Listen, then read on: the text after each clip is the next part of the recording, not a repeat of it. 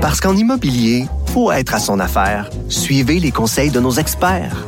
Via Capital, les courtiers immobiliers qu'on aime référer. Bonne écoute. Geneviève Peterson. Elle réécrit le scénario de l'actualité tous les jours. Vous écoutez Geneviève Peterson. Cube Radio. Bon, euh, Pierre Nantel est avec nous pour terminer euh, cette émission et cette semaine. Salut Pierre. Ouais. Ouais, salut. Comment ça va, toi? Écoute, on est tous un peu inquiets de ce qui se passe actuellement euh, au coin de, de Saint-Laurent, puis euh, euh, en fait, chez Ubisoft, c'est un peu perturbant cette histoire-là. En fait, on regarde tout ça, puis on espère que tout le monde est bien, tout le monde est safe, mais il y a beaucoup de policiers sur place. Alors, excuse-moi, c'était un aparté. Je suis en tant que citoyen bien alarmé par ça et par bien d'autres affaires, Mm. comme sais, au niveau de la langue française, actuellement. je- je sais Attends, euh, Oui, Pierre, tu faisais, réf- tu faisais référence euh, aux événements qui se déroulent présentement euh, près des bureaux d'Ubisoft. Euh, Félix Séguin, qu'on a eu tantôt, euh, vient euh, de dire qu'il semblerait que ce soit infondé parce qu'on se, on se demandait si c'était un canular ou si c'était bel et bien une prise d'otage, mais c'est encore à vérifier. Donc, évidemment, on continue à suivre la situation de très près. Ben on oui. poursuit euh, la discussion que je viens d'avoir avec Olivier Primo sur euh, le français, la façon dont le français serait menacé à Montréal. Lui est plutôt de l'école où il dit euh, qu'il faut arrêter de s'énerver le poil des jambes, surtout avec le nom des commerces. Là. Il lance une chaîne de pizzeria qui va s'appeler Slice Gang Pizza.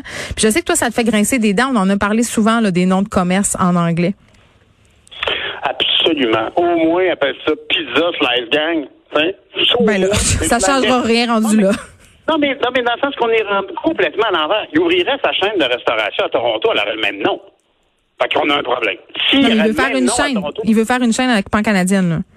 Ben, ben c'est ça, ben regarde, qui aille voir bureau en gros, ça s'appelle Staples. Partout ailleurs dans le monde, là, n'importe qui ailleurs là, qui achète un produit de, de, bureau, de papeterie, qui vient de là, ça s'appelle Staples. Puis quand tu rentres chez bureau en gros, tu t'aperçois que t'es chez Staples, mais eux ont eu l'égard de dire, bah, au Québec, il y a mieux ça avoir un, un, un phrasé qui leur est propre, ils ont des noms en français. On va faire ça, puis ça leur a-tu servi? Ben, bien sûr, tout le monde est bien content d'aller chercher. C'est, c'est pas mal moins drôle pour les autres fournisseurs qui, depuis ce temps-là, euh, euh, laissent la place à bureau en gros. C'est pas uniquement parce qu'ils ont un nom en français, mais on l'apprécie, ça. Puis en tant que citoyen corporatif, c'est un peu le mandat de tout le monde, qu'on soit un néo-québécois ou un québécois de vieille souche qui commence à sentir le moisi, dans tous les cas. Il faut protéger le français, c'est pas compliqué. Puis honnêtement, je, je, je, je m'explique mal qu'une personne comme M. Primo décide de sortir une chaîne de restauration avec un nom éminemment anglophone. On n'est pas à Milwaukee, man. On est à Montréal. Tu penses-tu que c'est une question de génération, cette sensibilité-là? Mais je ne sais pas si c'est une question de génération, mais si on, on, on, on, on a grandi sans s'en rendre compte sur une branche, on pense que c'est un territoire fixe et stable et sécuritaire, puis que tout à coup on dit ah ben j'ai justement besoin de bois, tiens, va chier la planche en dessous de moi, ben tu vas tomber mon homme.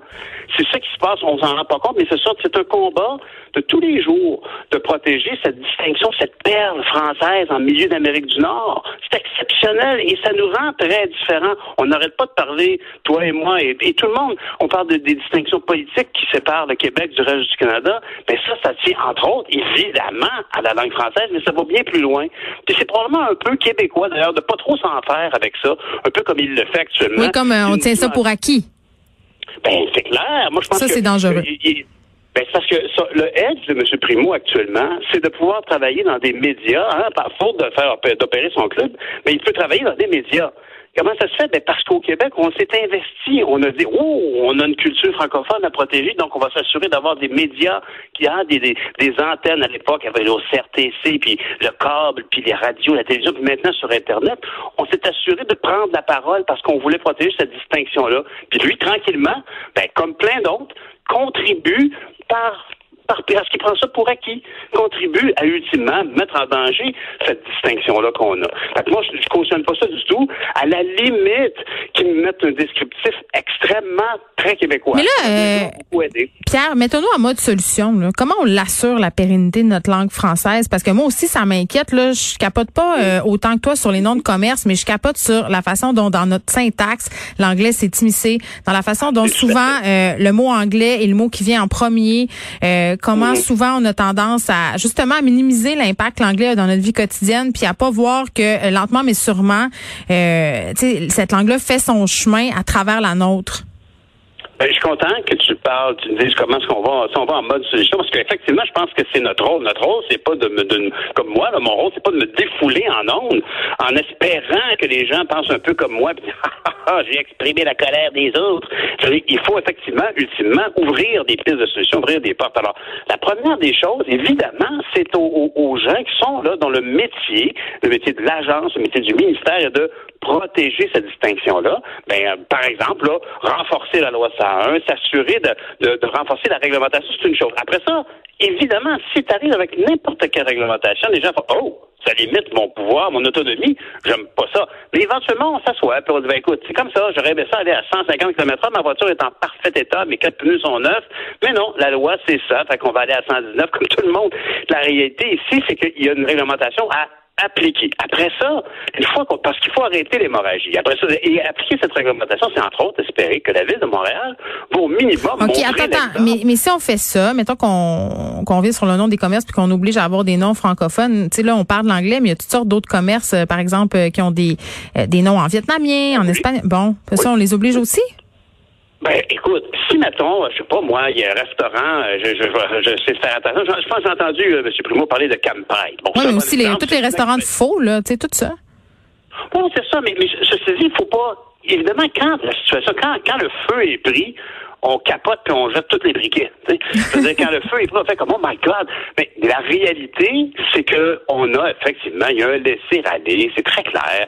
Et puis effectivement, moi, euh, quand on, on me parle, mettons, de, de, de, de, de voir du cantonais euh, ou du mandarin sur une affiche, la question est pas vraiment là. Le problème, c'est l'anglicisation. Euh, que, que, les, que, les, que les Coréens, si tu vas dans l'Ouest, actuellement, dans le bout de l'Université Concordia, sur la rue Sainte-Catherine. Le nouveau quartier chinois, c'est ce qu'on dit. Ah, oui, c'est la petite Corée. Mm-hmm. Je veux dire, ce sont essentiellement des, des, Coréens qui sont là, puis tant mieux. Ils ont décidé de triper sur leur quartier. ça, mais, je veux dire, leur quartier en coréen, c'est bien, mais évidemment, un, un marque, marque, de respect, s'il vous plaît. Si c'est écrit en coréen, mais même moi là en français aussi. Même moi le pas en anglais, ça, ça devient une double gifle. Mais après ça, comme je t'ai déjà dit, mm. il faut donner le goût du Québec, le goût de Saint... Puis ça a tellement l'air d'une ritournelle des années 70, comme je l'ai dit.